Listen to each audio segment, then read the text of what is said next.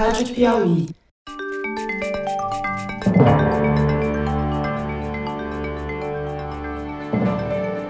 Opa! Eu sou José Roberto de Toledo e este é o Luz no Fim da Quarentena, uma coprodução da revista Piauí com a Rádio Novelo.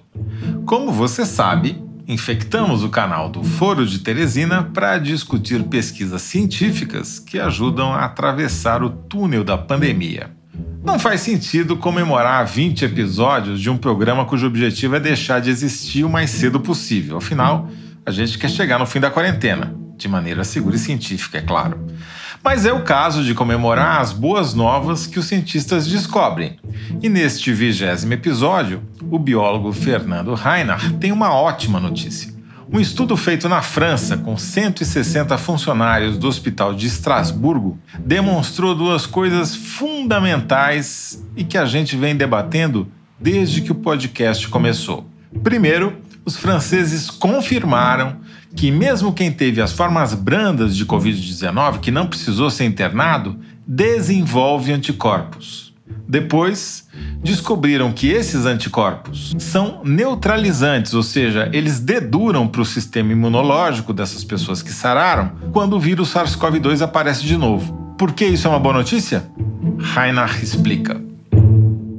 Fernando Reinhardt. Mais uma boa notícia. Isso daqui tá virando quase uma luz no fim da quarentena de verdade, hein? Me diga lá, é um problema que a gente já tratou em dois ou três episódios desse podcast anteriores e que eram dúvidas e que agora a gente chegou mais perto de uma resposta positiva, não é isso?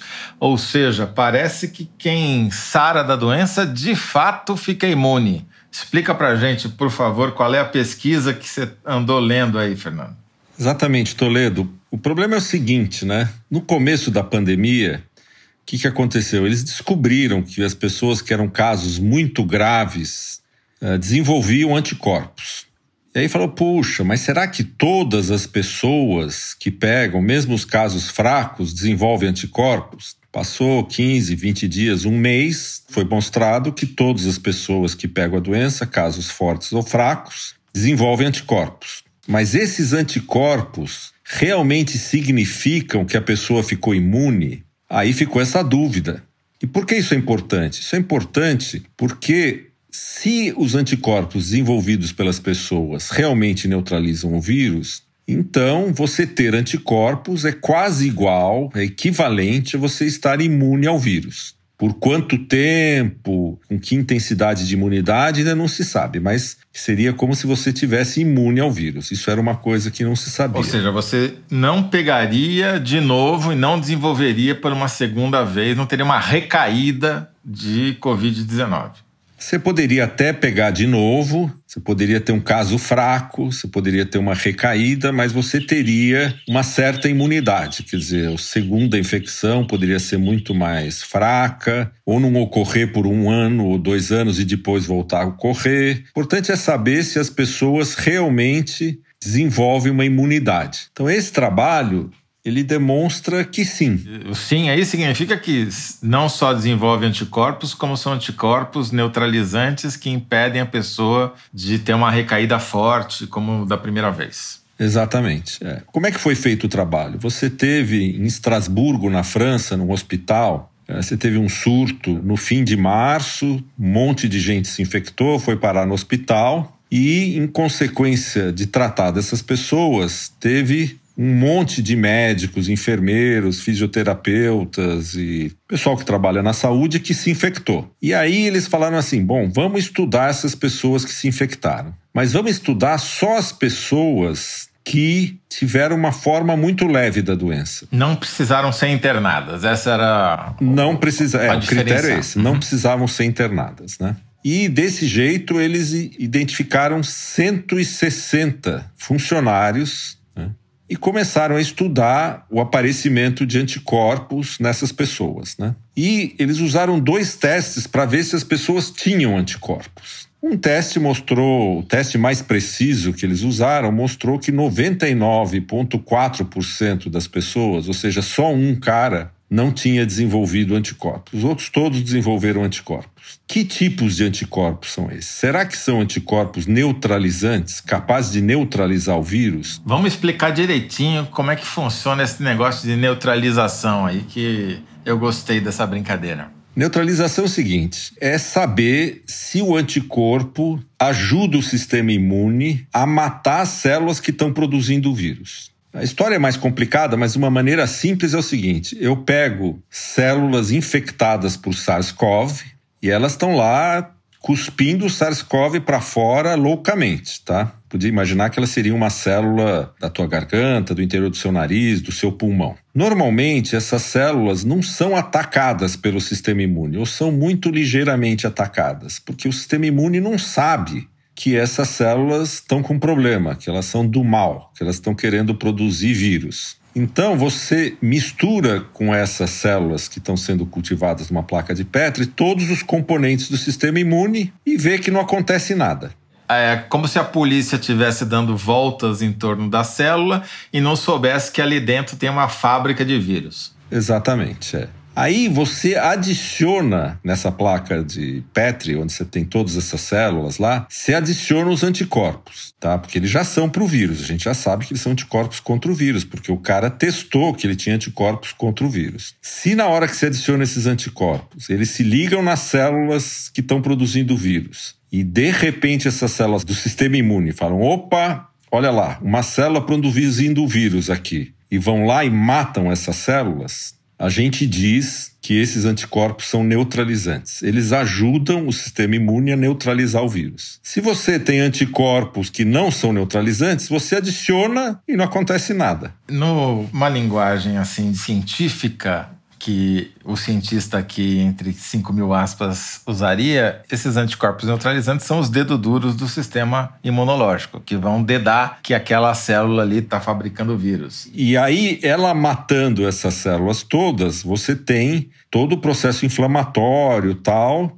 do corpo atacando essas células, matando essas células, e no fim você sara da doença porque as células do teu corpo que estavam produzindo o vírus foram exterminadas, tá Perfeito. tá certo? É, isso eu acho que é uma coisa que a gente nunca falou, mas é importante talvez você explicar que o vírus precisa de uma célula para se reproduzir, não é isso? Exatamente. Ele entra dentro do teu pulmão ou do teu epitélio, algum lugar, ele infecta uma célula, ele penetra na célula e usa a maquinaria da célula para se dividir. E a célula começa a cuspir vírus para fora. Aí esse vírus cai do lado de fora, entra na célula do lado, vai indo e vai tomando o teu pulmão inteiro. Quando você produz os anticorpos neutralizantes, de repente o sistema imune fala: "Pronto, agora eu já sei reconhecer essas células, sei que elas estão produzindo vírus, sei separar essas células do bem e as do mal e saio matando as células do mal. Maravilha. Voltando para a França a gente vê aqui no estudo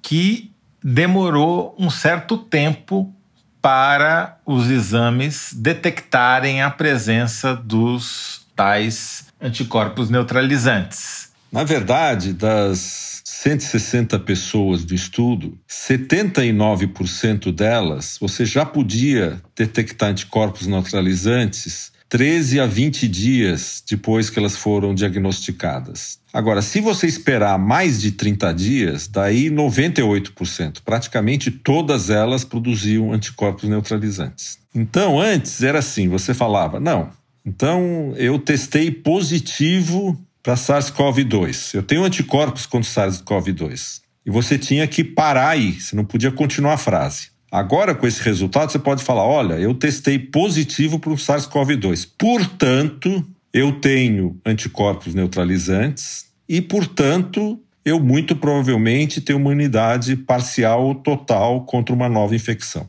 Isso é uma boa notícia porque viabiliza ou torna mais rápida a possibilidade de você chegar na bendita imunidade de rebanho, já que todo mundo que, te, que teve a doença, seja ela na forma grave, seja ela na forma leve, fica imune a, a, um, a uma reinfecção. Exatamente. A gente não sabe por quanto tempo ela fica imune, né? Se essa imunidade durar seis meses e um ano, aí ele pode pegar de novo a doença, seis meses, um ano depois. Mas pode ser que essa imunidade dure mais ou menos. Sim. Eles lembram aqui no próprio estudo que os pacientes com SARS-CoV-1, né, o outro coronavírus, o anterior, têm anticorpos por cerca de dois anos depois da, da infecção, né? É, e que no MERS, e no MERS, muito pouco tempo, né? É, exatamente, que daí depois de um pouco tempo eles já não, não aparecem mais os anticorpos. Então, e essa era a dúvida das pessoas, Toledo, porque as pessoas falavam: será que esse SARS-CoV-2 é parecido com o MERS ou igual ao SARS-CoV-1? Então, esse paper e mais alguns outros estão demonstrando que ele é parecido com o SARS-CoV-1. Quer dizer, você desenvolve anticorpos e esses anticorpos são anticorpos neutralizantes e, portanto, você deve ter uma imunidade que dura algum tempo. Bom, só fazer um disclaimer aqui, né? Que esse artigo foi publicado, é uma instituição super respeitada, que é o Hospital de Estrasburgo, e pesquisadores do Instituto Pasteur da França, mas ele foi publicado num repositório de dados ou de papers médicos chamado MedArchive, mas ainda não passou pela revisão dos pares, né? Quer dizer, não sofreu a crítica devida, então não vamos considerar que isso é total e absoluto, que podem achar algum problema no paper. Mas é uma ótima notícia, né? Já é... é, não só eles podem achar problema no paper, mas em geral a comunidade científica espera ter dois ou três estudos parecidos com esse para bater o martelo. Como essas medidas são relativamente fáceis de fazer, provavelmente vão surgir outros estudos que ou vão confirmar ou não esse estudo. Agora, o que eles falam aí que é muito interessante, Toledo, é o seguinte: que eles planejam agora continuar acompanhando essas pessoas. Então, daqui um ano, eles vão pegar esses caras e vão ver, ué, será que eles ainda têm uh, anticorpos imunizantes? Vamos ver.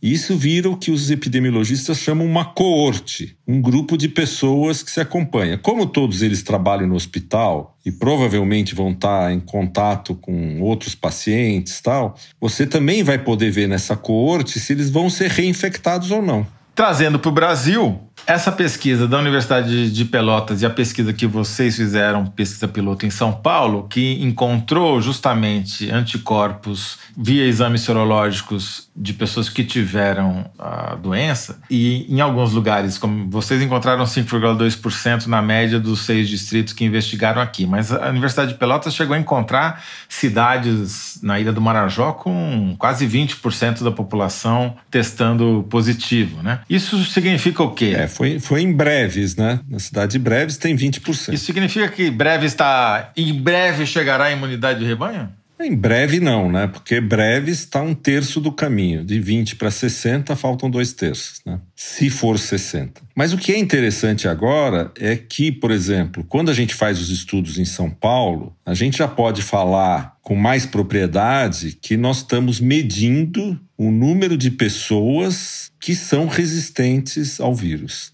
Antigamente a gente tinha que falar assim: Olha, medir deu 5% das pessoas que têm anticorpos. Muito provavelmente, eu acho que talvez, se tudo der certo, elas pode ser que sejam resistentes, uhum. entendeu? Agora, essa afirmação fica melhor, né? fica mais forte. Então, isso é importante, porque todas as pessoas que testam e derem positivos, elas podem ter uma certa certeza, se esse trabalho estiver correto, que elas estão imunes ao vírus por um bom tempo. E isso também dificulta muito que elas sejam transmissoras do vírus, não? Exatamente, elas provavelmente não se reinfectam mais, não são transmissoras, uhum. teoricamente poderiam voltar ao convívio social apresentando menos risco.